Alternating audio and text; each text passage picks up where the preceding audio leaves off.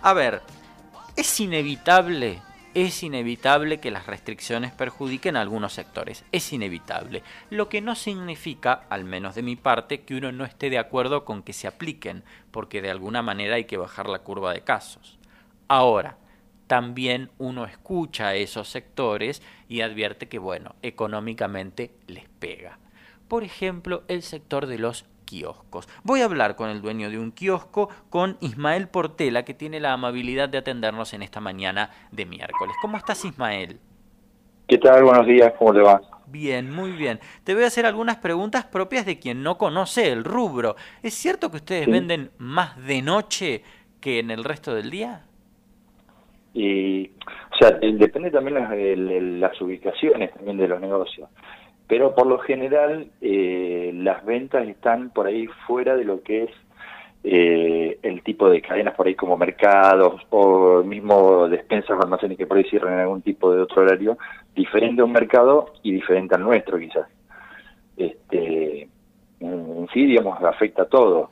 Nosotros, por ejemplo, tenemos, yo en mi caso, tengo un horario que abro a partir de ahora, empezar a las seis y media, normalmente abría a las 7 de la mañana hasta las 10 de la noche este, por lo general, colegas se extienden hasta las 12 generalmente, en, en, tiempos normales, ¿verdad? Este, entonces, imagínate que tenemos un recorte horario importante. En el caso de los, de los comercios chicos, se puede decir, yo me catalogo como un comercio chico como puede ser una, un, yo que sé, un mercadito de barrio, una despensa, estamos hablando en general del comercio, no solamente puntualizarlo en un kiosco, me parece. No, seguro, lo que pasa es que la particularidad del kiosco me parece de, diferente a un mercado o una despensa, que si uno tiene que ir al mercado, a la despensa para hacer la compra del día, haces lo posible por ir más temprano. A veces el kiosco es una compra más ocasional, entonces si el kiosco está cerrado no vas y punto. Exacto, no, no, sí, eh, que, calcular que es, es toda la venta que uno tiene en, fuera de esos horarios donde la pierde totalmente. Claro. Que es, una, es, un, es un pilar importante, estamos hablando de, en algunos casos hasta un 50%. ¿De la este, recaudación? sí, sí, sí. Vos, vos imaginate, imaginate que hoy por hoy, digamos, con esta restricción de las 20 horas, te voy a hablar, eh, a la gran mayoría eh, se, a que se le cae entre un 20 a un 40%, pero seguro. Y a eso sumarle dos horitas más que nos están, nos están restando, eh, se suman. Y ya te digo, lo que vos dijiste, en el horario quizás entre las, vamos a ponerle 5 o 6 de la tarde hasta las 10 de la noche, tenemos, tenemos un flujo muy importante. Hay un flujo importante. ¿Qué tipo de público va a esa hora? Cuando te digo tipo de público no hablo de target, digo es un público que consume qué cosas, que de pronto el resto del día no se venden o se venden menos. No, digamos, tenés venta de, de, cigarrillos, de gaseosa, eh, alguna que otra golosina, porque por eso que tenés que tenés por ahí gente que sale a, a, o a visitar a la novia o a visitar a una pareja. hay ventas que salen de lo normal eh, del diario este, que de repente son significativas para, para el rubro nuestro.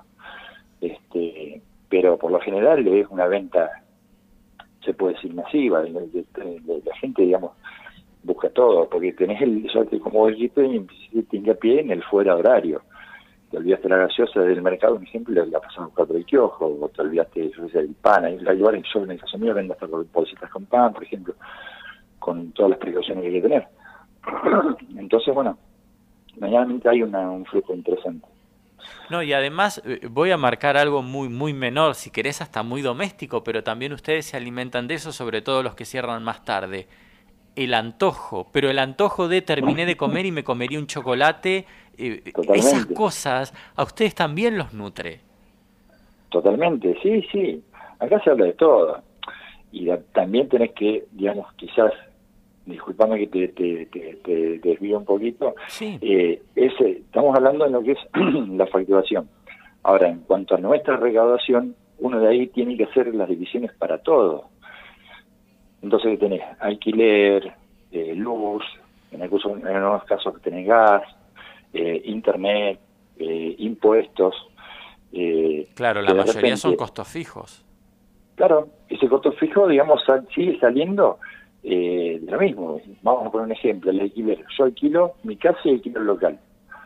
Eh, en estos casos, por ejemplo, no hay un ente, o si lo hay, está un poco ausente, de que, de que no haga un hincapié en que la pandemia o el problema o, la, o los contagios estén afectando sobre lo mismo, ¿entendés?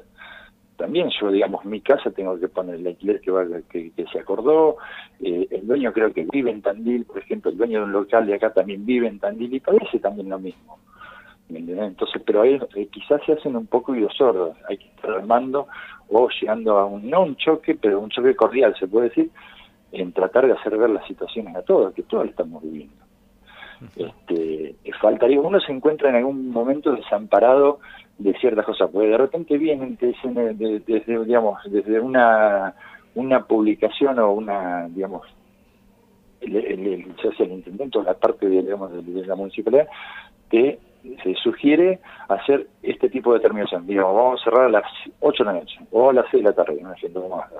Y uno tiene que acatar, lamentablemente. Sí, por supuesto, eh, porque además la situación epidemiológica es muy delicada, vos eso lo sabrás como lo sabemos todos. No, no, es que no está, de, como te dije, vivimos todos en el mismo lugar.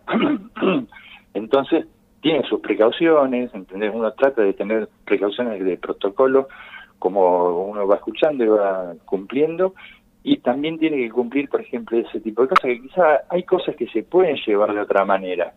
Si por ahí, digamos, la, la, la, parte municipal se, se, ocuparía de ver cómo uno, o qué es lo que uno necesita realmente, o cómo de alguna manera podría canalizar, vamos a hablar un fuera de horario, bueno, podemos hacer un fuera de horario, pero hacerlo de esta manera, una sugerencia. Acá no tenés una sugerencia no hay una, una, forma de dialogar y decir, bueno, y, se han hecho, yo sé que colegas y mismo me también tenemos un grupo, hay un grupo donde eh, tratamos de eh, llegar a la, ya sea la municipalidad o a quien sea, ¿no es cierto? No es necesariamente de la municipalidad. Eh, y a veces, sí, hacer una nota, no te la contestan, el tiempo pasa, esto estamos hablando de 15 días, pero tenemos 15 días de un lado, 15 días de otro, una semana para acá, otra semana para allá, cuando quieras verdad te pasó el mes, te pasó el año y bueno, eh, ya tenemos la experiencia del año pasado y me parece que vuelve a pasar lo mismo, tuvimos un impasse en el verano donde, eh, qué sé yo, vivimos de otra manera nada más. Entiendo. Y no nos fue bien. En este último sentido te hago la última pregunta. Con este nivel de restricciones, ¿cuánto se aguanta? ¿Cuánto aguantas? Ah, no sé. Creo que uno va, va priorizando yo tengo una deuda impositiva muy importante y creo que lamentablemente todos vamos, eh, la luz no la puedo dejar de pagar, un ejemplo, ¿me entendés? Porque en algún momento te la van a cortar o no puedes trabajar sin luz. Eh, el alquiler te lo van a aguantar hasta donde puedan, ¿se entiende? Entonces uno va priorizando. Eh, yo que sé. Yo en mi caso, más allá de que se pueda salir no se pueda salir, soy, tengo hijos y no los puedo ir a visitar, ya hace como, sí, un año y pico que no los veo. Viven en Buenos Aires, y así pudiera ir, no puedo ir económicamente. Un viaje a Buenos Aires hoy, entre el tiempo que uno tiene que hacer el negocio y los gastos que uno le, lleva un viaje, no, se puede. Entonces uno va sacando un montón de cosas y va cumpliendo con lo más importante. Bueno, eh, hay cosas que van a ir empezando, yo creo que ir dejando de, tener la importancia, de, o sea, no la importancia, debemos que hacer, queremos adelante y el aguantar. Ya el año pasado creo que tenemos un, hay una, estadística importante, mismo en Tandil mismo, que eh, cuántos comercios han cerrado. Eh, eso es una pérdida que y es lamentable y es una pérdida para todos, para la municipalidad, para la, para la gente, gente que está sin trabajo, eh, que no consigue un trabajo. Yo tengo 51 años. ¿Dónde consigo un trabajo hoy si tengo que cerrar local? No, claro, claro.